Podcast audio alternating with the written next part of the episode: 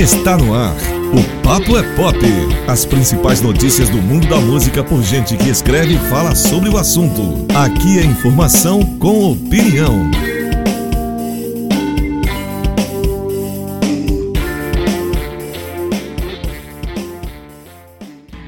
Fala aí, meus amigos e minhas amigas, tudo bem com vocês? Boa noite. Começando mais uma edição aqui do Papo é Pop, edição número 93 do Papo é Pop. Meus companheiros de bancada, como é que estão os senhores? Fala aí, Marcos Bragato. Boa noite, Bruno. Boa noite, professor Cel. Começando a semana aqui cheio de informação para dar. É isso. E você, professor Cel, como é que está o senhor? Beleza, Bruno Bragato, beleza, todo mundo. Estamos prontos para mais uma edição do nosso Papo é Pop com tudo que tem direito. É isso aí, meus amigos. Então, começando essa edição número 93 do, 93 do Papo é Pop, hoje nós vamos trazer o que saiu de mais interessante, nós pensamos para vocês aí, de singles, discos, você deve saber, vendo aí na, na, nas informações, na descrição, na capa, que nós vamos falar hoje. Mas também traremos também algumas informações, algumas notícias que achamos interessantes, que também não vão entrar aqui nas nossas resenhas, nossas análises. E no final tem aquelas dicas da semana que nós vamos trazer para vocês, que é mais, mais legal vocês lerem, ouvirem, escutarem, sei lá, e assistirem também por essa semana aí. Lembrando vocês também que é, na última sexta-feira nós fizemos uma live aqui falando sobre engenheiros do Havaí. Fizemos um, né, um do, do pior ao melhor com engenheiros, falando de discografia da banda, quase duas horas e meia. Mais de duas horas Foi e meia. duas horas e quarenta, eu acho. É, um papo gigantesco sobre engenheiro. Você gosta de engenheiro do Havaí? Procura nossa última live aí. Para quem também pergunta, o assunto das últimas semanas aí, o novo disco do Iron Maiden também foi resenhado por nós, está aqui também no vídeo especial aqui com análise desse álbum, álbum review do Senjutsu, o último álbum de estúdio do Iron Maiden, lá a gente dá as notas, inclusive, as 10 das melhores músicas e tudo mais.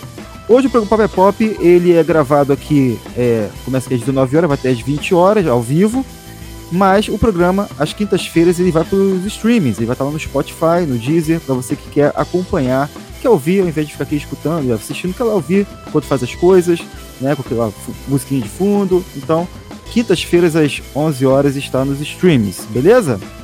Então, meus amigos, vamos começar o programa aqui hoje. Queria pedir para vocês, antes de entrar nos assuntos, a gente vai falar do novo álbum do Ed Vedder, do Pearl Jam, já vamos falar sobre isso. Tem Mastodon, tem, coisa, tem muita coisa legal. Tem dois álbuns reviews, tem uma banda nacional, vamos falar do Deb The Mentals, vou adiantar logo porque a gente tá chegando aqui agora, e tem essas dicas também. Mas também tem os assuntos agora que a gente vai trazer como notícia. Amigos, vocês podem trazer destaques aqui iniciais para os nossos seguidores que nos acompanham aqui nessa edição 93 do Papel Pop. Fala aí. O destaque de hoje é, adivinhe, Iron Maiden. Por quê? Porque o Senjutsu lá nos Estados Unidos está é, tá em terceiro lugar na parada Top 200 da Billboard. E esse foi o maior posto que um, um disco do Iron Maiden já conseguiu. Os anteriores, é, The Book of Souls de 2015 e Final Frontier de 2010, ficaram na quarta posição. E na Inglaterra, o Senjutsu dá nada mais nada menos do que no topo do top 40 de discos lá, travando lá uma, uma batalha com um rapper meme aí da vida, que eu, aliás, um sujeito que eu pensei que fosse meme até ele vir se apresentar no Rock in Rio, aí eu descobri que ele era uma pessoa de carne e osso. Enfim, Iron Maiden botando para quebrar nas duas maiores paradas do mundo, o que joga por terra e mais uma vez aquelas declarações de jornalistas de jornalões que sempre falam que o Iron Maiden só faz sucesso em países periféricos como o Brasil. Toma essa, seus trouxas. Chupa, adivinha. Chupa que é de Iron. Chupa, né? meu amigo, é isso. É. E aí, social, qual é o seu destaque de hoje aí? Pois é, eu acabei de falar que eu ia dar um destaque, mas vou dar outro destaque para confundir totalmente a nossa produção e deixar todo mundo sem pai nem mãe. Que é o seguinte, é, tá em campanha de pré-venda esse livro aqui, ó, Renato O Russo, que foi escrito pela Juliane Mucuri, que é uma doutora em literatura pela Universidade de Brasília, é, é editado pela Garota FM Books, da nossa querida Cris Ruscaldo, e esse livro está em pré-venda, está é, numa campanha de financiamento coletivo e agora está na fase de pré-venda no catarse.me. Então quem quiser colaborar com o livro, é só ir no catarse.me barra Renato ou Russo e ver lá as recompensas ou a, a pré-venda. Eu acho que agora só está na pré-venda para a pessoa adquirir ainda com um preço mais barato, né? Porque é, quando for lançado realmente ele vai ter um preço maior.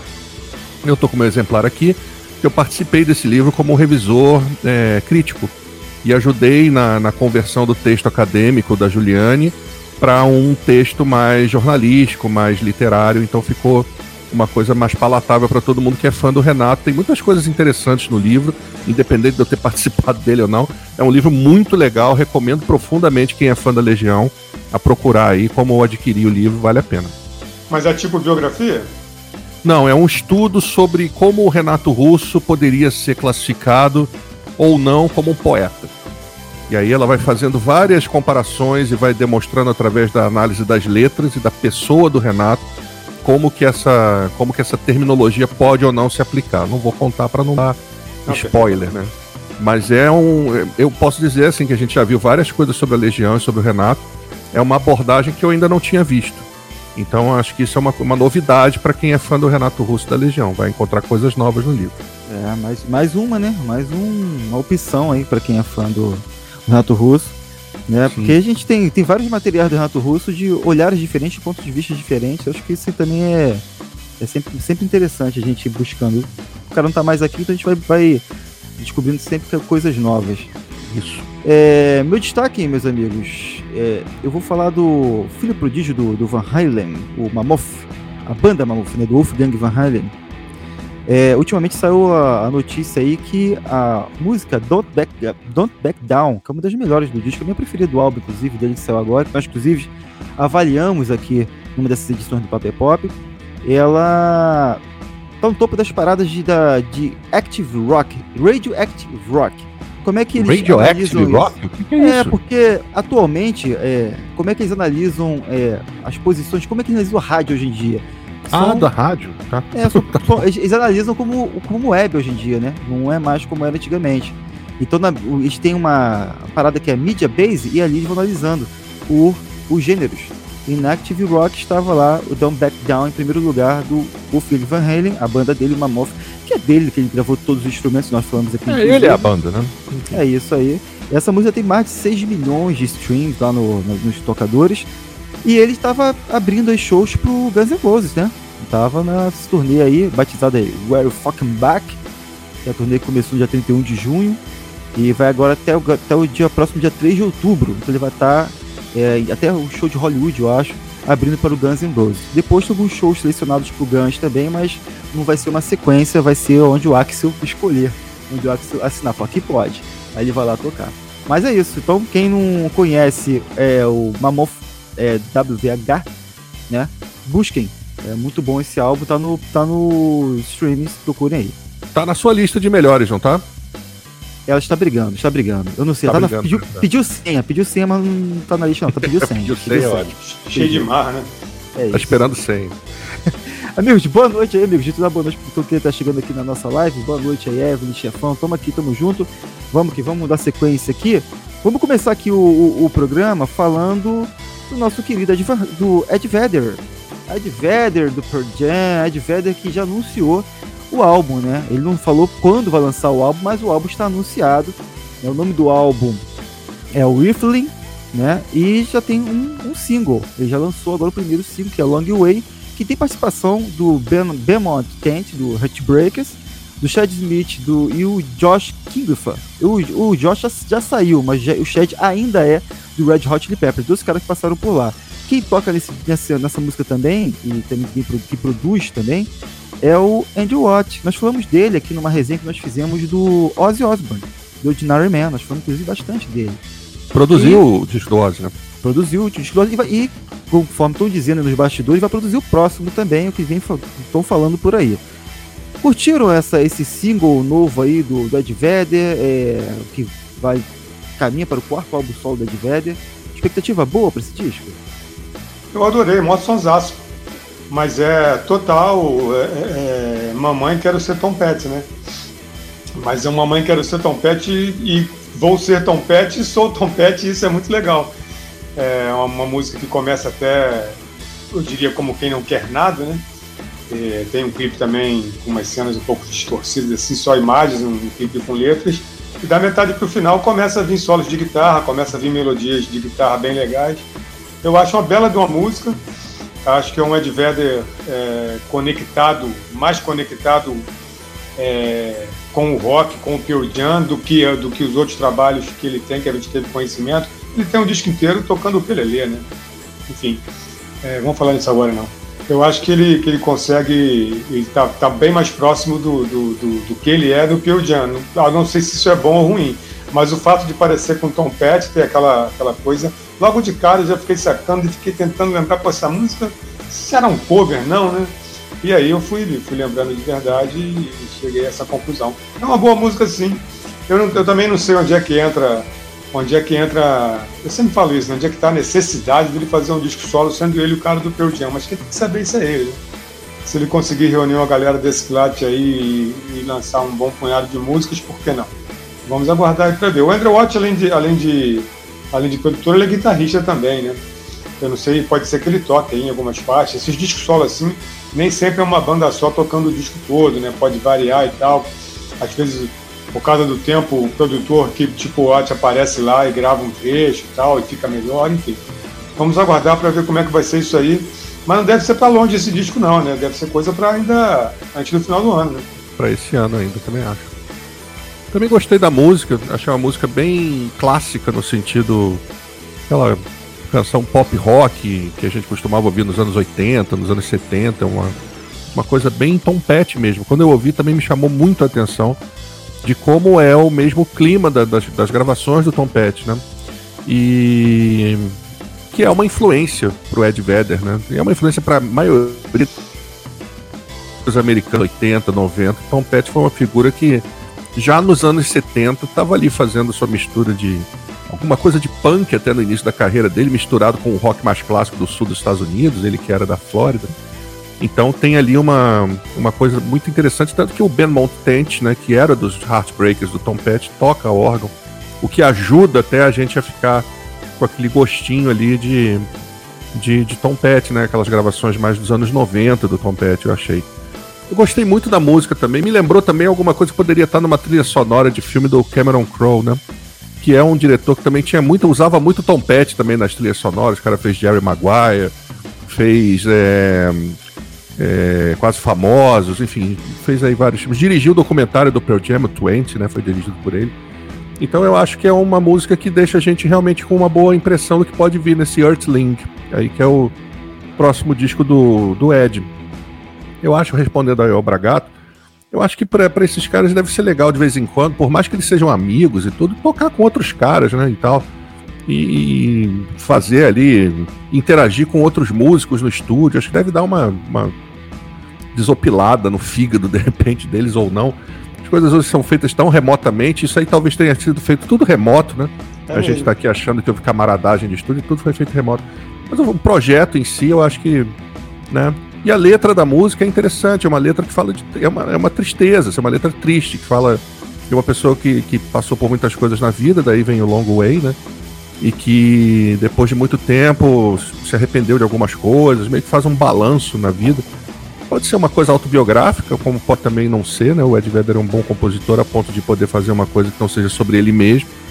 Mas é um, uma letra interessante, introspectiva, eu diria. Casou bem com a música. Eu gostei muito do Klinghoffer na gravação, achei que ele foi bem com as guitarras. Tem uns solos bacanas ali. E achei até, que. Não, até, até me surpreende, porque eu não tinha essa informação. O quê? E, e que, que, foi ele que gravou a guitarra dessa faixa. Foi, foi ele. Ele e o Chad Smith. Eu, eu, fui saber disso agora, me surpreende até, que eu acho ele um guitarrista medíocre, fez um solo Não, eu, eu, eu já acho ele um bom guitarrista. Acho que ele padeceu ali de umas comparações meio, meio desonestas, assim, por parte dos fãs do Red Hot Chili Peppers, principalmente, mas achei que ele era um cara competente. Então, eu achei que ele foi muito bem, melhor do que no Red Hot nessa gravação com o Ed Vedder. Não, tô curioso. Total, totalmente. Tô curioso para ver o que, que ele vai, o que, que vai vir aí, se ele for realmente o guitarrista dessa banda. Vamos torcer, gostei da música. É, mas a, a tarefa do, do Josh também é mais simples, né? Então, fazer um som do lado do Flia, cara, que é o cara que domina o instrumental da banda, o cara tem que ter, sabe encaixar muito bem a guitarra, tem que ser um cara muito criativo. Eu acho que ele teve dificuldade porque eu acho que ele é mais um cara contratado, tanto que era que decidiram tirar e, e voltar com o John Frusciante instalando os dedos. Então, mas eu não, também não acho que ele seja esse jogar fora. Eu acho um bom guitarrista, só que também tem a questão do, de muita gente não gostar dele para comparação mesmo com, com o John. É, é o cara que vai pegar a camisa 10 do Flamengo, né? E aí você tem todas aquelas comparações, ou então de a 7 do Botafogo, enfim, e outros tivesse, times aí. Se tivesse uma banda mediana, talvez a galera, tipo, até achasse ah, é, tivesse uma outra. É que, é que, vocês estão partindo do princípio que o guitarrista do Red Hot Chili Peppers é o maior guitarrista do mundo e nunca foi. Não, não é. Não, não eu, nem, muito pelo contrário, eu não gosto nem, da banda. Nem falamos. Então não, então não manda essa de camisa 10. Não, eu tô falando pro, pros fãs da banda. Porque pra ah, mim o cara é bom é, guitarrista. Não. Então vou, é, porque... vou, vou ter que me omitir dessa discussão de novo. É, eu. Talvez seja bom. O, é, pra mim o guitarrista que eu mais gostei, do Red Hot é. que eu mais gostei foi o Dave Navarro. Na minha opinião, pra, mim, também. Então, é o mais ou menos prestigiado, inclusive. É, tem que vai por aí. Agora, o, esse som do, do, do Ed Vedder, o que o Bragato falou no início da, da fala, é que me deixou um pouco mais. Gostei, porque é aquela questão de ser um disco que vem um disco com de, mais de rock, de rock, de classic rock, que é mais a praia do Ed Vedder. Ed Vedder gosta disso, ele, ele, a influência dele é isso, né? Eu acho que se vier. É isso, vier, vier, vier, por esse lado aí, eu acho que seria. A minha única dúvida é saber se esses caras que fizeram essa música aí, se participaram Bom, das é outras. A banda se... fixa, né? Das, do, é do, do, disco, né? É, porque. Tá vendo, talvez não tenha nem banda, gente. Talvez grava só o disco. É, vai que as outras todas são ele com o Kelele de novo. Melhor nem pensar nisso, né? É, pois é. é tem essa situação aí. Não, o Kelele vai ter alguma faixa, certeza. né? Pelo menos uma faixa. Queiramos ou não, o é, Kelele vai, vai aparecer em algum momento. Vai ter, vai ter um. É isso. Meus amigos, então, é, Ed Vedder lançou Long Way aí. O álbum ainda não tem data de lançamento. Assim que tiver, nós vamos informar aqui numa próxima edição do Paper Pop. É, vamos falar de mais um single, depois vamos pros, pros álbuns e reviews. Vamos falar do Mastodon, cara. Mastodon também anunciou um novo álbum. Deixa eu só trocar aqui a, legenda. Ó, também lançou um novo álbum. É, e, é, tem que trocar, senão, senão me confunde até mesmo. Agora que eu vi que tem legenda. tem uma legenda aqui. Pra quem está aqui nos acompanhando, tá sempre aqui, ó. Tá aqui, ó, legendado pra galera não, não se perder. Então vamos lá, o Mastodon anunciou um novo álbum para outubro, já sabe agora em outubro, tem data e tudo. Dia 29 de outubro está o novo disco do Mastodon, o Hushed and Grim. Esse álbum ele foi gravado já nos Estados Unidos, em Atlanta, é, produzido pelo David Buttrill, que é conhecido por ter trabalhado com Music, com Theater, com Tool, e já lançou logo um single, né? Tem um tracklist também, que vocês podem falar, complementar essa informação. O single é Push the Tides, já saiu com clipe, inclusive, e eu tive a curiosidade de buscar uma versão ao vivo dessa música que eles tocaram no dia 11 no YouTube. E dia 11, anteontem? Versão. Isso, fidelíssima versão que fizeram ao vivo. Então, o que, que vocês fazem da música agora? Depois a gente vai falar mais aqui do Mastodon. O que vocês acharam de The Pushing Tides? Cara, eu achei a música sensacional, achei arrebatadora mesmo. Uma porrada, 3 minutos e meio de duração, direto ao ponto, uns timbres de guitarra maravilhosos ali, moderníssimos no sentido do que é esse metal hoje em dia, né? Mas em nenhum momento ou apelação para algum recurso eletrônico ou coisas assim é, de, de, hip hop ou, ou, rap, que muita gente acha que esse é o futuro do metal. Achei que não, é um metal moderno, experimental também em alguns momentos, mas muito direto ao ponto. Vocais assim ferozes, uma melodia maravilhosa e uma bateria que é uma das melhores gravações de bateria que eu ouvi nesse ano, sem sombra de dúvida. O cara ali no final vira um polvo ali, fazendo milhares de viradas assim, num espaço de tempo curtíssimo. Gostei muito da música. Ela meio que, que desfaz um pouco aquela impressão que a gente teve com aquele outro single que eles lançaram esse ano, aquele Forged by Narrow, né? Que era uma trilha sonora de um, um filme da DC, de uma série da DC Comics, né? Eu achei essa música extremamente promissora. O disco que eles vão lançar agora é um disco duplo, né? Eu tô um pouco é curioso para ver, porque já foi dito que eles vão fazer incursões em vários terrenos, assim, no experimental, no punk, no progressivo, no alternativo. Então eu tô com um pouco de, de curiosidade, mas também tô com um pouco de receio para ver o que, que, vai sair daí. Mas eu confio no Mastodon, acho uma grande banda de metal atualmente, é, que já tá inclusive com datas marcadas é, no ano que vem, né? Festivais na Inglaterra e tudo mais. Vai apresentar ali junto com Kiss e outros caras. Então acho que é um, um acontecimento muito bacana esse disco do Mastodon. E um disco duplo é sempre uma coisa pra gente celebrar, né? Acho em tempos como os atuais, que a gente tanto fala aqui dos EPs e dos singles, o cara surgir com um disco duplo, eu acho uma atitude é, como o Iron Maiden mesmo fez, a gente exaltou aqui, eu acho uma atitude bacana para com quem vai ouvir, assim, que gosta dos significados das músicas entrelaçadas e dos contextos que, que podem formar num disco ainda mais duplo. Então achei sensacional a música. Eu gostei da música, mas acho que eu vou gostar mais ainda quando eu ouvir mais vezes. E vou explicar por quê. É, o Mastodon, depois de uma fase muito experimental, em que eles chutavam para todo lado, para o rock progressivo, para experimentações, eles pegaram uma veia dos últimos, sei lá, 10, 12 anos, pegaram uma veia mais pop, por assim dizer, né? Com músicas mais cativantes, com melodias mais cativantes. E eu não achei isso nessa música, em princípio. Depois de ouvir algumas vezes, eu passei a me interessar mais e tal. Não me pegou de primeira essa música, não, e eu fiquei preocupado por isso. O clipe também. É, eu fiquei vendo muito o clipe de cara, o clipe prendeu mais atenção do que a música. Não sei se isso é bom ou ruim. O clipe também é meio pesado, né? Parece aquela coisa meio show de Truman, com os caras brincando com seres humanos trancafiados em algum lugar e tal. Aí tem um desfecho lá diferente, enfim. E quando eu vi também a tracklist com 15 músicas, eu falei, porra, só, só deve ter música de 3, 4 minutos aí, uma coisa menor. Eu não tinha me atinado que poderia ser um disco duplo, como agora o Céu está confirmando. Então eu acho, eu tô curioso por causa disso. De repente o Mastodon está entrando aí numa terceira era deles, né?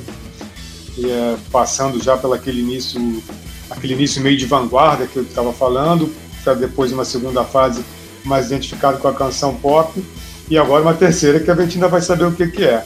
Eu também queria destacar as vocalizações, todo mundo ali canta, e o baterista, o baterista Brand Taylor, além de ele ser o baterista e fazer esse trabalho de bateria que o Céu salientou aí, ele já faz isso há muito tempo. Ele também faz um contraponto vocal, de vocal limpo, de um tenor assim mais alongado, que é muito interessante no, no hall da, da, da troca de vozes ali do Mastodon. Não é fácil perceber isso não, eu fiquei muitos anos aí tentando entender quem cantava no Mastodon, quem cantava o quê, quem fazia o quê, porque os quatro cantam, sabe? O clipe também ajudou, que o clipe aparece em trechos da banda tocando ao vivo e quando ele canta ele aparece lá. E no show, pelo menos o show que pude ver no Rock in Rio, era um pouco difícil, porque eh, também, um detalhe, né, fiquei num, posicionamento que não via nem o telão porque estava muito perto e não via nem a bateria porque estava muito longe, então não dava para ver a performance do rapaz. Enfim, é, é, sempre espero boa coisa do Mastodon. Estou achando que vai vir, que pode vir uma fase nova aí, uma terceira, uma terceira fase aí da banda. Ah, eu, eu adorei a música. Eu vou dizer porque o Mastodon é uma banda que tem um som muito próprio. E isso eu acho que é o mais. Eu acho que foi o mais importante quando eu vi essa música aí, que eles não, não perdem essa característica. E não baixam muita qualidade, embora tenha, tenha músicas umas melhores que as outras, mas a qualidade é sempre, sempre alta. É, tanto que os discos do Mastodon, embora muitas pessoas preferem, ah, eu prefiro o disco tal, o disco outro, eu prefiro mais novos, os mais antigos. Mas são álbuns de, de médios, de, de, qualidade que mantém a, mantém a média. Porque eles é, encontraram uma forma de fazer uma sonoridade do rock pesado que eles fazem, como ninguém faz, não vejo ninguém fazendo igual. Tem gente que pode fazer um som parecido, ah, um novo metal, mas igual eles não consigo, não, não encontro, pelo menos no, no, grande mainstream, esses bandos que aparecem mais. E essa música ela reproduz muito bem isso. Então eu gostei muito da música, achei a música ótima também. E essa alternância de, de, de, vo, de vocal no, no, entre a banda, eu acho que é, o grande, é a grande parada, sabe? Eu acho que a grande. É o grande segredo para essa fórmula deles funcionar tão bem. Que tem o esporro, tem a gritaria e tem a melodia. Né? Geralmente, quando vem a melodia, é do Batera, né? É, não, é só, não são só eles que fazem isso, né? Mas por algum motivo que eu não sei explicar qual é, as vozes deles meio que casaram de uma certa maneira. Não sei nem se, se é para chamar de coincidência ou se houve algum trabalho, mas as vozes deles casaram de uma forma que outros não casam. Positivo, exatamente isso. É, amigos, o Mastodonto, esse disco sai no dia 29, né, 29 de outubro. É, como já adiantaram aqui, são 15 faixas. É, essa tracklist vocês podem encontrar na internet. Vou botar um link aqui no, na descrição para vocês buscarem também. E o clipe já está no YouTube aí para todo mundo conferir. Tá? Tem versão ao vivo, vocês podem buscar, vão achar também. Então, mais de Mastodon. Deve, deve até o, o disco sair, sair, deve sair certamente mais algum single por aí. E a gente conta quando acontecer. Antes de dar consequência aqui no nosso, nosso programa, deixa eu é, dar as boas-vindas ao nosso novo membro. Fábio, Bem-vindo, novo membro aqui do canal. Valeu pela Bem-vindo, Fábio. Obrigado, cara. É isso aí. É, ajudando o nosso trabalho aí. Isso é importante. Quem quiser também ajudar a entrar nesse, nesse nosso clube de membros, tem um botãozinho aqui embaixo. Seja membro, pode clicar. Escolhe aí seu, seu, seu nível para poder contribuir também né, participar aqui com mais efetividade dos nossos programas. Amigos, então vamos lá. Vamos pro próximo tema aqui. Vamos para um álbum review. Vamos falar, professor Ciel, do Main Street Preachers. Vambora. Ultra Vivid Lament. E aí, Ciel? Fala, inicia falando sobre esse álbum pra gente aqui. O que você achou? Conta a história um pouquinho desse novo álbum do Main Street Preachers. E dá sua, a sua, sua iniciação aqui de, do review. Bom, pois é, o Manic Street Preachers é um trio galês, né? Que já está aí desde o início dos anos 90 em atividade. É uma banda é, que eu acho raríssima na cena atual, porque é uma banda é, que consegue fazer ali uso de várias influências musicais que vêm de, de lugares bem diferentes, é, sem perder uma identidade que vem tanto pelo vocalista, que é o James Dean Bradfield, como pelo próprio uso da guitarra, que ele também é o guitarrista. Acho que a guitarra do Manic Street Preachers é muito marcante, é uma guitarra aberta, assim, harmoniosa. É... E eles têm uma eles têm uma capacidade de utilizar essas influências muito bem e de fazer letras que já não são do James, são do baixista Nick Wire. Letras profundamente sentimentais, sem ser piegas, letras informadas, letras até em alguns momentos eruditas, fazem menção ali a movimentos artísticos como o futurismo, fazem coisas, menções a questões sociais, eles são uma banda socialista assumida, já tocaram em Cuba, é, se apresentam com camisas com, com pets, né, com aqueles emblemas que tem Cuba ao lado da Espanha, que é uma menção ali à Guerra Civil Espanhola e, a, e ao socialismo espanhol, essas coisas. Então são caras que transitam nesse meio, né? E eles, com o tempo, encontraram uma forma de, de usar essa, essa influência, que eu vou chamar de erudita, mas não é necessariamente, né? São caras que, que, que dão importância a esses temas. A favor de letras que falam do ser humano, né? Das pessoas no sentido sentimental, no sentido dos relacionamentos. Então tem letras nesse disco, Ultra Vivid Lament, muito bonitas, que falam ali sobre companheirismo, que é um dos, do, das instâncias que o sistema, que a gente gosta tanto de falar, o sistema, o sistema hoje manda a gente ser sozinho, manda a gente ser cada um por si. É, por que isso? Porque todas as conquistas que a gente conseguiu como sociedade na história, historicamente, é, vieram da união, da coletividade. Então, quanto mais você é, desencorajar a coletividade, melhor. Você mantém as pessoas separadas, sozinhas e, e isoladas. E aí elas vão ficando ali mais ou menos sob controle. E os Manic Street Preachers, como são uns caras inteligentes e refletem sobre a vida, fazem letras em que eles pregam companheirismo, todos os tipos de, de, de cooperação entre as pessoas, seja no relacionamento afetivo, seja amizade, seja a união de amigos e de, de pessoas iguais, enfim. Então eles conseguem trazer todas essas informações que eu estou falando, que não são musicais, para um, é, uma moldura musical muito bem feita que só fez melhorar com esse passar de tempo. E esse disco, Ultra Vivid Lament, ele tem é, um pouco do que os últimos discos do Manic Street Preachers tiveram. Então tem alguma coisa que lembra o pós-punk dos anos 80 ali. Tem alguma coisa que lembra até o ABBA, em alguns momentos, com pianos e com, é, com arranjos que são mais pops, assim, meio dramáticos, que vão muito piano, muito teclado. É, tem algumas intervenções eletrônicas, tem uso ali de, de. E tem rock e tem pop rock bem feito nesse disco. É, eu acho que tem algumas canções ali que foram gravadas por eles. É, logo a primeira música, Still Snowing em Sapporo, né? Sapporo é uma cidade do Japão que lembra a turnê dos caras é, em 1993. Eles lembrando de como eles eram em 1993, há quase 30 anos, e como eles são hoje. E tem um detalhe: o, o Manic Street Preachers tinha um integrante que era o Richie Edwards, que era um dos guitarristas que desapareceu. Esse cara desapareceu em 1995. Não se soube mais para onde esse cara foi. Ele só foi dado como morto em 2008, porque foi preciso fazer um tempo pela lei britânica, galesa, enfim, para poderem declarar um cara como morto, porque ele, ele simplesmente desapareceu. Então a banda teve que passar por uma readaptação, tanto como banda no sentido técnico de não ter mais um guitarrista, como superar essa perda de um amigo, né? Era um cara que tinha fundado a banda com eles, são os três remanescentes. Ou seja, eles têm uma história é, sentimental bastante importante, né? E eles, eles colocam isso tudo nos trabalhos deles. É, Orwellian, que foi uma das, um dos singles, que é a música que vem em seguida, faz uma alusão ali ao, ao mundo que a gente tem hoje em que a privacidade não existe, né? Orwellian é uma alusão a George Orwell, que foi o escritor inglês que escreveu o 1984, no qual o personagem Big Brother existe. E o Big Brother não é o Thiago Leifert, né? O Big Brother é um, um, ditador terrível numa sociedade que ninguém vê esse ditador, né? Então há muitas suspeitas se esse cara realmente existe. Ele personifica, na verdade, o sistema, né? Aquele sistema que corrompe, que tudo vê.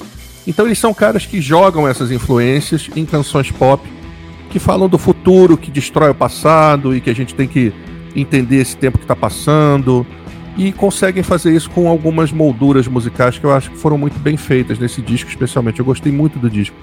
Tem uma música chamada The Secret He Had Missed, que tem a participação de uma cantora galesa também, a Julia Cumming. Quem seria participação... essa moça?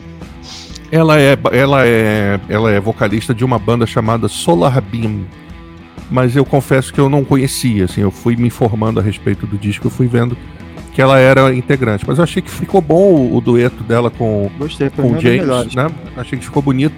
E tem também a participação do Mark Lanigan, né, numa faixa mais lá pro fim, é, que é a Blank Diary Entry. Então, é um disco que eu, eu dei nota máxima pro disco, porque eu achei o disco muito bonito é, acho que as letras são o forte desse disco, a mistura letra, música. E ele é um disco que eu acho que é muito importante no momento que a gente vive. Quem tiver paciência, tiver dedicação, pegar essas letras que estão todas na internet, você pode fazer tradução e tudo, entender o que eles estão querendo dizer, vai ser largamente recompensado.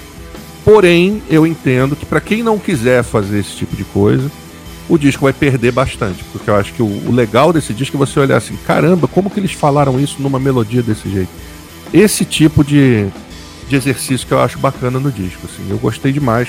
Acho um disco recomendadíssimo para quem quiser é, ter informações bacanas. assim Tem sacadas nos discos do Manic Street de citações e coisas que se você descobrir, você vai, pô, tem um escritor que escreveu isso. Quem, quem será esse cara?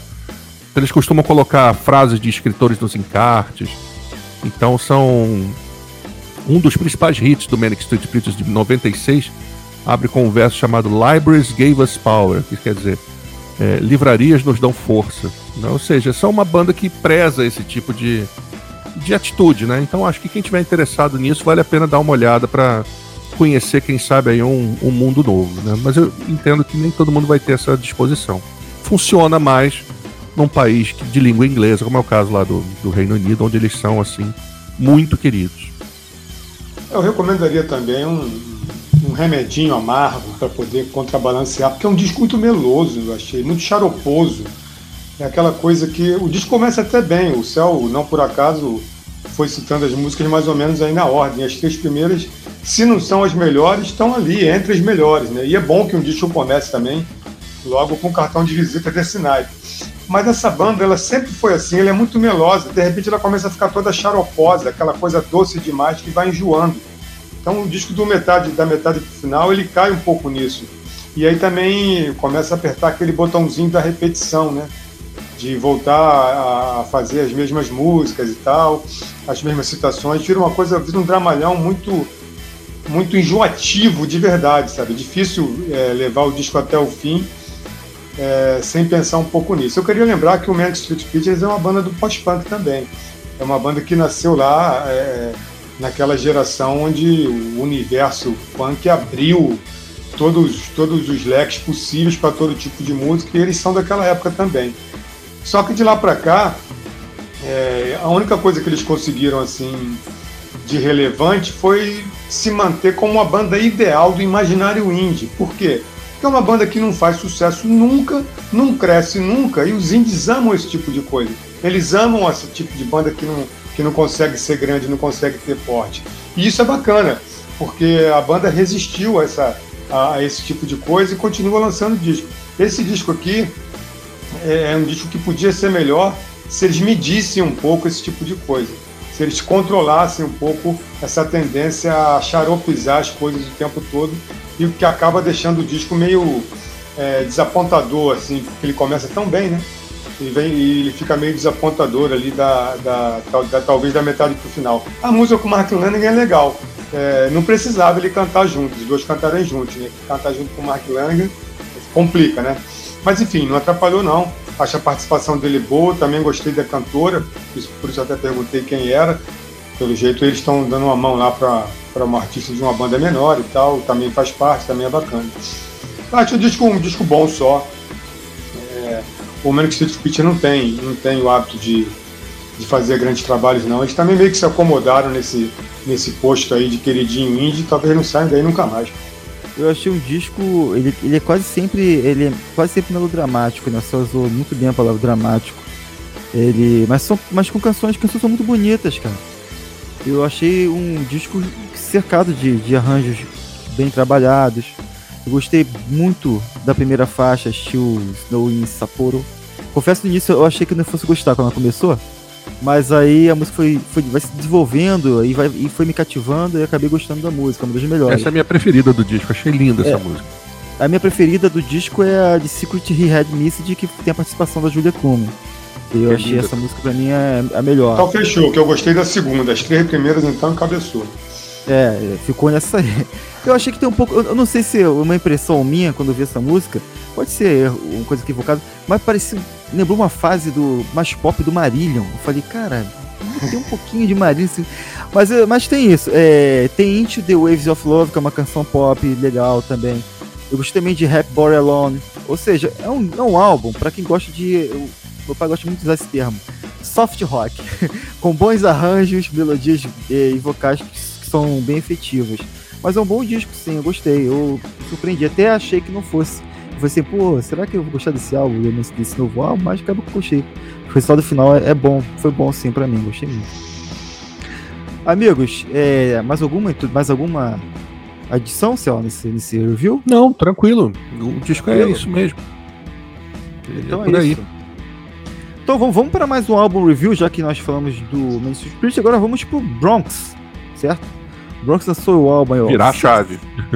Six é o Bronx. O Bronx já, já, é, já é o pé no rock. E aí, Bragato, curtiu esse, esse, novo álbum do Bronx? A gente falou de um single aqui antes. Nunca, tinham dois singles, falamos de, dos dois, mas falamos de um especificamente. E agora saiu o álbum, tá inteirinho aí em todas as plataformas, Bandcamp, Spotify, todos você pode buscar que vai achar. E tem clipe também, de alguns clipes desse, desse álbum. Gostou, Bragato? Eu gostei, gostei, mas é, meio que. Pera no bote, pera no bote. Não, não é, não, não é, não, gostei. Não é, que me, não é que me surpreendeu, porque o single já apontava um pouco isso, né? É, essa banda está no caminho muito menos punk hardcore e mais rock, né? É. Eu, eu, não, eu não esperava muito isso, eu achei que havia uma coisa. Como é que eu vou dizer? É que a diferença também às vezes é um pouco sutil. É, não é que não seja um rock pauleira, mas não é uma faixa ou outra que é identificada com punk hardcore. Nas demais virou uma banda de rock uma banda de rock da, com, com, um baterista nervoso, com dois guitarristas muito bons, fazendo bons trabalhos aqui no disco quase todo.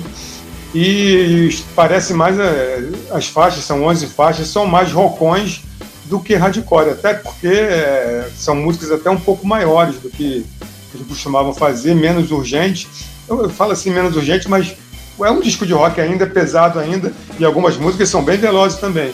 Só que ela não tem mais aquela pecha de, de punk hardcore. Uma ou outra aqui que dá, que dá para destacar nessa seara. E também é um disco muito linear, eu achei. É um disco que, que todo muito parecido. Eu sei que às vezes é, é um tipo de declaração que denota desconhecimento, né? Enfim, mas também eu não conheço o disco tanto assim. Eu ouvi algumas vezes e ele parece muito linear. E, e, tem várias músicas legais, eu destaquei aqui a New Lows e a Breaking News, são duas músicas lá pro final do disco. É, essa sim, a New Lows, eu destaquei ela mais por ela ser mais identificada com o punk, que para mim é a exceção no disco.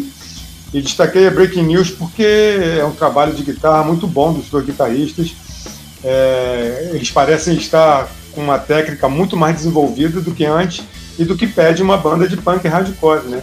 Não que essa galera não precise tocar nada, mas é, são estilos mais primitivos em que não, não, não precisam um nível de sofisticação que eles estão apresentando aqui e de pegada também. Uma banda com muita pegada. Eu tô, eu tô querendo ver um show dessa banda agora, porque eu não sabia que eles, tavam, que eles tinham continuado. Para mim, eles tinham parado no ano passado, até que o Bruno Eduardo apresentou aqueles singles lá, enfim. Eu acho que é um bom disco, um disco de carreira deles bom e que aponta mais pro rock do que pro punk hardcore. Eu também curti o disco, eu achei o disco bacana. Banda de Los Angeles fazendo esse tipo de som, é, eu achei que eles têm ali uma. Eu achei um pequeno problema no disco. Eu achei as músicas. Pode ser falta de audição, eu ouvi três vezes o disco. Eu achei as músicas muito parecidas. Talvez seja isso que o Bragato está falando de linearidade. Sim. E me soou assim como sendo músicas muito iguais. Eu achei tudo muito semelhante, assim. Não sei se são os arranjos, as melodias, mas achei um disco meio monótono, será? Não, porque as músicas são todas energéticas, né? É, músicas que são bem feitas, bem produzidas e tal. A Breaking News também foi minha favorita, coincidentemente. Achei Pô, demorou, a melhor. É, achei a melhor disparado. Mas é um, um, um, disco que não, não me anima tanto assim, não, porque aí eu talvez esteja cometendo um equívoco, né? Mas se você for comparar, por exemplo, com a, com a, com a porrada que é a música do Mastodon, por exemplo, ou com as possibilidades que uma banda como o Mastodon pode oferecer num terreno mais ou menos similar, eu prefiro ficar com um, o Mastodon, por exemplo, do que é em relação a essa banda. Pois é, tô, por isso que eu tô até hesitante em fazer a comparação, porque sabe o que, que me pareceu esse The Bronx? Vou dizer, parece uma banda punk que foi desafiada a tocar um rock mais hard rock, entendeu? E saiu esse híbrido, saiu essa coisa assim que meio que ficou meio nem, nem barro nem tijolo, sabe? Então eu fiquei com uma sensação meio estranha, ainda por cima com essa coisa meio das músicas serem parecidíssimas. Então me deixou meio assim, pô, sei lá, meio empanzinado. Mas eu achei ok. Você achou que é punk, é punk rock de Playboy? Não, engraçado, não achei punk rock de Playboy. Mas eu achei um punk rock mais domesticado, uma coisa é estranha, não sei explicar direito, cara. Não sei dizer. Mas, mas, é bom, é ok. Quem gosta do estilo vai, vai ser interessante ouvir. Mas é um som que ficou meio sem cara, não sei explicar. Talvez tenha que vir mais um disco dos caras pra gente ver se eles estão fazendo uma mudança sonora e isso é um disco de transição ou não. Achei esse disco meio difícil de explicar. Eu achei uma ok. Olha, difícil de me referir ao disco. Mas é isso. Quem, quem é fã, quem gosta desse tipo de som vai, vai curtir. Eu achei um disco que poderia ser melhor, assim. Ou se fosse um disco mais punk, ou se fosse um disco mais de classic rock, ou pelo menos com as músicas um pouquinho diferentes, assim. É, isso aqui, isso aqui é um disco de rock, cara. É um disco de rock e é um bom disco não tem dúvida. É. Entendeu? A proposta dele é um disco de rock e pra mim é um, é um bom disco de rock. Gostei bastante desse álbum. É, a faixa que abre o álbum, White Shadow, pra mim é, uma, é a típica faixa que toda banda tinha que abrir disco com esse, com esse tipo de, de música. Né? Música com, que chama, com raiz, com essência, aquela porrada, vontade de, de, de derrubar o quarteirão. Inclusive, eu até fui pesquisar, a banda tá inclusive abrindo shows com essa música, porque ela é boa para abrir mesmo. Entendeu? A questão que vocês falam do, do punk, que vira o hard rock, eu na hora que eu tava ouvindo, tem uma música chamada Curb Fillers desse disco, que é um, seu em clipe, e eu até tive a oportunidade de entrevistar o guitarrista da banda essa semana aí, o Ken Home, eu questionei isso a ele, eu falei que parecia muito o que o Guns N' Roses fazer nos anos 80, final dos anos 80, desculpa, que era aquela mistura meio do punk com hard rock, que é uma coisa meio difícil de você falar o que, que, que tá fazendo. Eu falei, pô, tem um pouco que de slash aí, uma, uma influência. É que tá fazendo Appetite for Destruction. Era, era um hard rock, mas que era um pé no punk. As pessoas não conseguiam entender direito como era que era aquilo. Eu acho que a influência do som deles aqui, que tá mais pesado, inclusive, a Breaking News que foi citada por vocês dois, e é realmente a música que tem um quê de, de metal, pode ver que tem a inserção das guitarras com a, com a bateria, aquilo é muito de metal. É, isso é porque estão com o produtor, que o produtor é um cara que trabalha no heavy metal. Ele, inclusive me confessou isso, falou, não, o nosso produtor ele tem uma pegada mais no heavy metal, no metal mais pesado, então quis botar isso mais no som da banda. A única música que eu não gostei desse disco aqui é uma música que foge completamente, que é Mexican Summer, que é uma música que não tem nada a ver com o disco. Sei lá, tem uma coisa de uma, uma, uma sonoridade, não sei. Essa aí parece os Smash Mouth. É, eu achei. Essa eu achei horrível. Porque, essa pareceu sacanagem, né? É, porque assim, quando vocês falam que é um disco linear, que realmente é um disco coeso, que todas as músicas são muito. Vai no mesmo, no mesmo sintoma, na mesma, na mesma proposta, entra uma música dessa, não tem o que essa música tá fazendo ali, né? Eu até questionei, falei, pô, o que essa música tá fazendo ali? Ele até falou assim, ah, a gente acabou é, aceitando a música, a, a, a, música no disco, que realmente é complicado. Por que você não tá fazendo nesse disco? Porque o disco, se fosse todo tirando ela, é um disco de rock pra ouvir, curtir e, e vamos que vamos. Agora, Pô, o Bragato, maldade de falar que é uma banda de punk de playboy. Não, eu, não, eu, eu fiz uma pergunta, eu não, eu não, eu não falei que a não, banda eu não, eu não achei que é, não. Não, eu, fiz, eu, fiz, a, eu fiz a pergunta, porque eu, pelo encaminhado do, do da, da, da, fala do professor, dava a entender que ele estava quase concluindo isso para ele, aí eu resolvi perguntar. a conclusão. É, que ser banda de playboy é, é muito pejorativo, os caras não merecem isso, porque o disco é ok. Mas é um, é um som meio esquisito. Fiquei assim, meio, pô, de novo essa música? E é, não, é outra. Mas, mas, o Bruno falou uma coisa, é, tirando essa que ele falou, que também concordo, essa Mexican, não sei o que lá, é, Mexican, Mexican Summer. Summer. É, tirando essa, não tem nenhuma música ruim, nenhuma boa também. É tudo ali meio é. regular, sabe? No fim das contas é isso, entendeu? Isso tá que eu, comendo um prato assim... de arroz puro, assim. É isso. é isso, meus amigos. Pô, então, é, o Bronx, passando aqui para nossa, nossa análise aqui. Mas eu acho que ninguém ficou de Bronx com essa banda, não. Não, não, pô, eu ouvi, ouvi de boa, gostei bastante. Divertido, é, ninguém... de boa. Não sei, não, sei se, não sei se entra na playlist, mas tá de boa essa, esse, esse Não, agora vai ter que entrar. Depois dessa defesa que o senhor fez aí, não pode negar o espaço. Fez, o senhor fez uma defesa apaixonada. Então, é. então vou botar. Super Next Summer. Bota Super pra pedir senha, pelo menos. Super Bowl foi o 5 que lançados aí na minha, na minha playlist. Eu acho que essa nós nem entra, não faço nem perto. Bota é, pra pedir eu... senha, pelo menos. É. Essa, essa pede senha, vamos pedir senha pra, pra, pra entrar. Então, amigos, é... vamos para o nosso lado nacional aqui. Vamos falar do Deb Dementals, banda lá de São Paulo que lançou, tá com um clipe novo aí, Colidir. Estão cantando em português agora. Eu tava conversando com o Bragato aqui antes de começar o programa. O Bragato já falou, Bruno, tem uma outra música lá no, no que relançaram realmente está no stream, tá com a mesma arte, então deve ser do mesmo disco, deve seguir a mesma, a mesma sequência, que é a Maratona, não é isso, Bragato? É. é foi, primeiro foi passada a pauta aí com Colidir, que seria a primeira música deles cantando em português, né? Vão bom lembrar que era uma banda que cantava em inglês, lançou, se não me engano, dois EPs e um álbum cheio, até pela Laja Record lá de Vila Velha. E passaram, a notícia é que eles passaram, com formação renovada, estão compondo para cantar é, em português. E a primeira faixa seria Colidir, mas tem também a Maratona. É, eu já conhecia a banda antes, aí talvez esse seja o meu pecado, né? Porque toda vez que uma banda canta em inglês, aqui no Brasil, quero dizer, canta em inglês e passa para português, a gente tem uma dificuldade, né? A gente sempre compara e, e custa um pouco assimilar.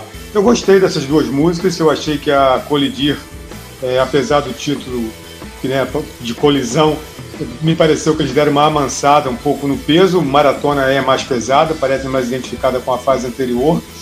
É, é uma banda que tem a, a vocalista mulher, Deb Babilônia, e ela canta muito bem. Eu achei que ela cantando em português parece uma coisa mais espontânea, mais, ori mais não é nem original, mas mais natural. Ela cantando em inglês me parecia agora comparando. Antes eu não tinha essa, não pensava assim, mas agora comparando, ela cantando em inglês parecia ela interpretando um uma vocalista estrangeira, sabe? Agora sou uma coisa mais natural ela cantando em inglês, ela tem uma voz muito legal, não sei dizer se é um tenor, mas é uma coisa que tem um, uma coisa um pouco mais grave. Acho que ela manda muito bem e acho que vai conseguir emplacar. Talvez no começo, assim como eu, as pessoas tenham uma certa dificuldade é, ao comparar com a fase anterior, mas isso é natural quando você resolve mudar. Espero que eles tenham avaliado isso. A formação da banda hoje, além da Deb Babilônia, que canta, é o Ricardo Dom na guitarra, o, o Free no baixo, e acho que é Bruno Free, se não me engano, no baixo e Tonhão na bateria. Eu, como sou uma pessoa que não conhecia a banda, eu gostei muito da música. Eu não fiz essa comparação é com a fase é. anterior, que eu não conhecia. Achei bem gravado, achei sensacional. É, surpreendente mesmo. Achei a música grudenta na medida do possível, né, para esse tipo de som. Achei pesado, achei na medida ali para para fazer sucesso, de repente, sei lá, radiofônico, de repente beliscar uma escalação de, de Rock in Rio aí num palco Sunset. Onde, inclusive, assim. eles já tocaram, né? É, né? Então, eu também não sabia disso. É... Não, pode beliscar de novo, não tem problema. pode beliscar de novo. Pois é, nessa fase. E achei interessante que elas são. que eles estão saindo por um, por um selo chamado El Rocha Records, que é do Daniel Granjamin. Né? Então, achei bacana a iniciativa. E eu acho legal quando uma banda que, que, que tem uma sonoridade com letras em inglês passe a cantar em português. Eu acho que é um, deve ser um exercício bacana para quem de repente se acostuma a cantar em inglês e aí precisa fazer. São duas línguas muito diferentes, né? É, é preciso fazer isso em português. Então eu achei legal, o som me agradou, achei na medida ali e também concordo. Gostei muito dos vocais da menina, da Deb. Achei ali na medida para ficar assim na fronteira entre uma música capaz de atingir um público mais diverso e de repente não, não desagradar assim aos fãs. Mas eu não sabia que era uma banda que tinha um passado cantando em inglês, aí eu já não sei como é que fica. Mas eu gostei do resultado. Ah, eu gostei muito da, das duas músicas, do clipe, achei muito legal o clipe também. É, conheci a banda, eu fui o Bragato em off, num Porão do Rock, que eu fui fazer uma cobertura e conheci a banda lá. Achei ótimo performance, pra mim foi um dos melhores shows da, daquele daquela edição. Procurei saber mais da banda, conheci o Mass, que é o, um dos álbuns, acho que o último álbum que eles, que elas fizeram. Que acho que é o único, os outros são EPs. São EPs, né? Então, eu adorei esse álbum. Tem umas músicas, já vou até indicar aqui, A Live e um outro chamado I'm OK. Busca essas músicas, são muito legais também. E na época, naquela performance, pessoalmente, me passou uma imagem de uma banda influenciada pelo, pelo Seattle, pelo garage rock, por esses tipos de, de, de sonoridade. Agora o som tá diferente. Até quando você ouve, não é só a voz, não é só que mudou o português, mas o som tá diferente, não é mais esse, esse, esse tipo de, de influência. Você pode ver que a maratona, como a gente falou aqui, é um som mais pesado, e já essa colidia é um som mais do rock, mas não é do, do rock tipo. É um rock não é, é pesado, mas não é tipo a outra. Não é, não é igual maratona, é, é mais é mais quadrado, se a gente pode dizer assim, num sentido limpo, né? positivo. Mais é, limpo, é isso. É, exatamente. Então eu gostei bastante. E tô muito ansioso para ver o álbum, né? Quando sair esse disco, pra gente poder fazer uma análise mais completa, saber como é que tá a proposta da banda né, mais fechado. A gente fica ansioso para ver o novo trabalho deles. Então, Deb Dementos já fica aí indicado pra galera que tá nos acompanhando, buscar conhecer a banda, conhecer o novo som, os, o disco antigo e ficar ligado no que vai sair pra frente aí. Uma indicação de banda nacional pra gente poder acompanhar. Beleza, meus amigos? Então, amigos, é o seguinte, chegamos, estamos chegando aqui na, na parte final do nosso programa, né? O, é, falar para as pessoas que estão aqui nos acompanhando, né? Boa noite para todo mundo que chegou aqui agora. Para você se inscrever no canal, deixar o like no vídeo, seguir a gente nas plataformas. Se puder, seja membro também. Quem puder ser membro, ajuda pra caramba o nosso trabalho, né? É, incentiva o nosso trabalho, inclusive. E também tem as lives dos finais de semana aí das sextas-feiras, que a semana agora não tem, mas na outra tem, nós vamos anunciar o tema em breve aí, né? Mas já botei aqui no chat, inclusive, que tem Red Hot Chili Peppers. Então, segura que a gente vai depois falar completamente qual é, qual é dessa live. Então fiquem ligados e acompanhe a gente nas comunidades lá para a gente poder ter essas notícias. Vou botar aqui embaixo para vocês que estão nos acompanhando pelo YouTube, sabendo que esse programa aqui vai para o Spotify para o Deezer, para o Google Podcast, para todas essas plataformas na, na quinta-feira, mas hoje estamos aqui no YouTube e aqui no YouTube vocês podem né, se tornar membros. Aqui está embaixo os, os planos, os, né, os níveis. Os planos de membros, né? Os níveis de membros. Aqui a gente tem que fazer, a gente vai fazer um novo vídeo depois, divulgando de novo mais uma vez isso aí, a gente precisa fazer. Vou até tirar aqui esse banner do Deb, The Mentals, para a gente entrar na parte final do programa com as nossas dicas quem está aqui até agora, a gente vai entrar nas dicas, vamos falar sobre o que a gente pode indicar para vocês lerem, ouvirem, escutarem. É... Quem que começa aqui? A minha, eu, vou, eu já falei pro Bragato que eu vou falar, eu não vou, vou indicar, eu vou indicar não ouvir. Mas vocês vão, vão, vão para que caminho? Ah, vai Fala ter aí, isso? Bragato. Não indicação? Eu vou fazer uma não indicação aqui, vamos lá. eu gosto, eu gosto, eu gosto. Eu, mas, mas eu tô com inveja, inclusive. Isso era pra ser minha pauta, poxa. O malvado sempre. aqui sou eu. Poderia ser sempre a não indicação de Marcos Bragato. Exatamente. Vamos, vamos, vamos, vamos criar essa, Bragato. Vamos levar isso para nossa reunião de pautas. Vai lá, Bragato. Ah, sou eu? É. A minha dica é o Azul Limão. Azul Limão é uma banda clássica do heavy metal carioca nacional que está fazendo 40 anos. E durante a pandemia fez uma apresentação ao vivo no HR Studio, é, transmitido pelo YouTube e tal, houve uma, uma grande divulgação. Essa, essa apresentação, inclusive, ainda está lá disponível. mas a novidade é que eles estão lançando esse material num álbum ao vivo chamado Azul Limão em Quarentena. Não sei se houve aí um trocadilho de quarentena com 40 anos, mas enfim, é um disco ao vivo. As músicas também, além da, da, da apresentação ao vivo em vídeo, as músicas também, também estão lá só em áudio. É, são 14 faixas, tem, tem faixas de discos recentes, tem faixas das antigas, tipo Não Vou Mais Falar, é, Guerreiros do Metal, Satã Clama Metal, também está nesse disco. E lembrando que é, a formação atual tem o guitarrista Marcos Dantas e o baixista Vinícius Matias, ambos da formação original, remanescente lá dos anos 80, com o baterista André Delacroix, que não é garoto também não, embora é, é, é entrou para a banda recentemente, e o, o caçula é o vocalista Trevas, o apelido do Renato Massa. Então, com essa formação, eles gravaram esse disco ao vivo aí durante a quarentena. E, para alegria do professor Céu, é um lançamento que está sendo feito em CD físico. Não é em CD químico, é em CD físico. Gostamos de CD físico. Importante é que minha dica agora é uma dica de YouTube. É uma dica que não é do terreno musical, mas é uma dica importante. Eu acho que todo mundo deveria assistir. Está disponível no YouTube de graça o documentário Bolsonaro e Adélia, uma fakeada no coração do Brasil que é um documentário feito pelo jornalista Joaquim de Carvalho. Não estava antes, não, professor? Foi, entrou agora? Olha, eu acho que ele está há menos de uma semana, pelo que eu soube. Tá? Ele está há cerca de acho que uns cinco dias, talvez. Está lá no site do 24 TV 247, né?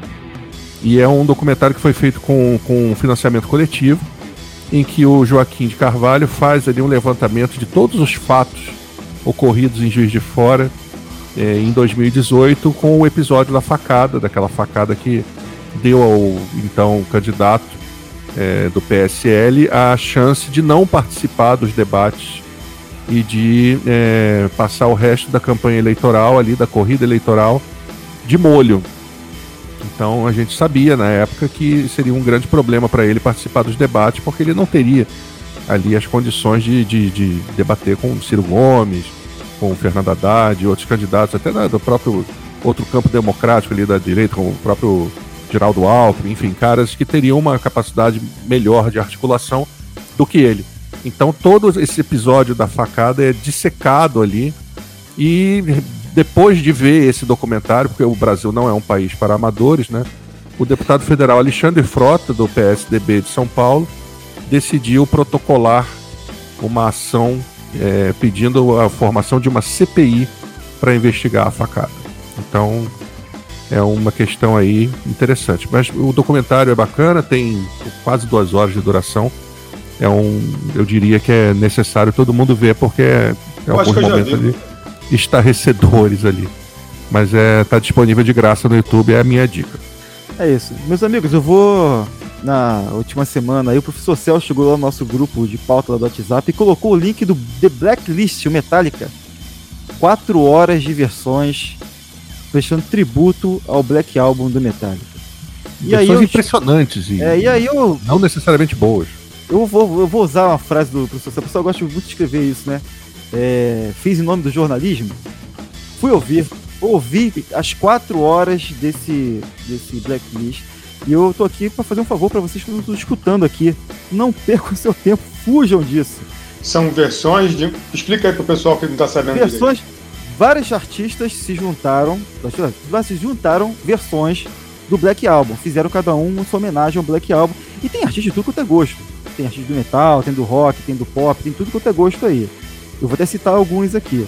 Só que quando você ouve, meu amigo, só tem 12, 12 versões de Northwest Matters tem seis ou sete versões de Unforgiven. Só que você vai pegar essas versões, aí uma ou outra presta, porque assim, para mim é desconfortável. Eu não sou uma pessoa que não gosta de versões diferentes de músicas clássicas, não. Tá no ar, não pode. Pra mim pode, se ficar bom, legal, tranquilo. Mas um hino é um hino, cara. Eu não consigo ver uma banda desfigurar um hino como Sandman. Aí quando me incomoda bastante. Diga as que o senhor aprovou. Vou, o senhor vou, aprovou vou, vou, vou, dar pra essa galera que gosta das coisas fi, fi, fiéis. Então vamos lá. Sabotroll, pulem todas, vai só em, em, White Reaper. Tá? Vai só nessa. Enter Sandman, a do Weezer é a melhor. Também achei.